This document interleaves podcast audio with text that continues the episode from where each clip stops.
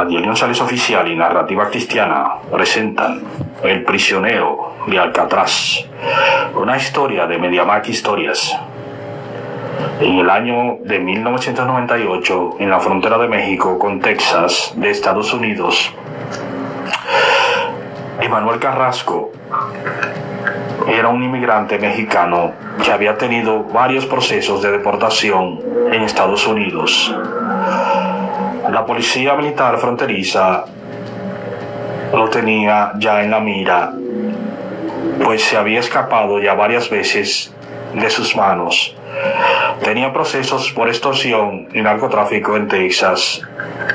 Emanuel Carrasco se había convertido en un criminal peligroso para el estado de Texas. Pasados como tres meses de aquel año de 1998, Emanuel Carrasco decide emprender una travesía nuevamente de México a Estados Unidos por la frontera de Texas. Emanuel Carrasco creía que las autoridades de Estados Unidos se habían olvidado de él. Una noche de aquel día del año de 1998, mientras él cruzaba la frontera con un grupo de inmigrantes mexicanos, Emanuel Carrasco fue nuevamente apresado.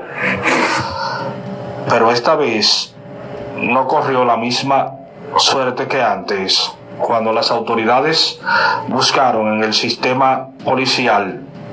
Emanuel Carrasco apareció como un criminal peligroso con muchos procesos pendientes en el estado de Texas.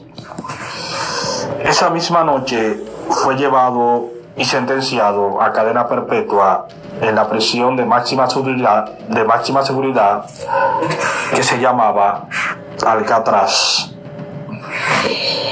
El prisionero de Alcatraz. Siempre es mejor ser prisionero de Cristo que prisionero del mundo. Una historia escrita por Adiel González Oficial para Narrativa Cristiana. Una historia de Mediamac Historias, las mejores historias de tu vida.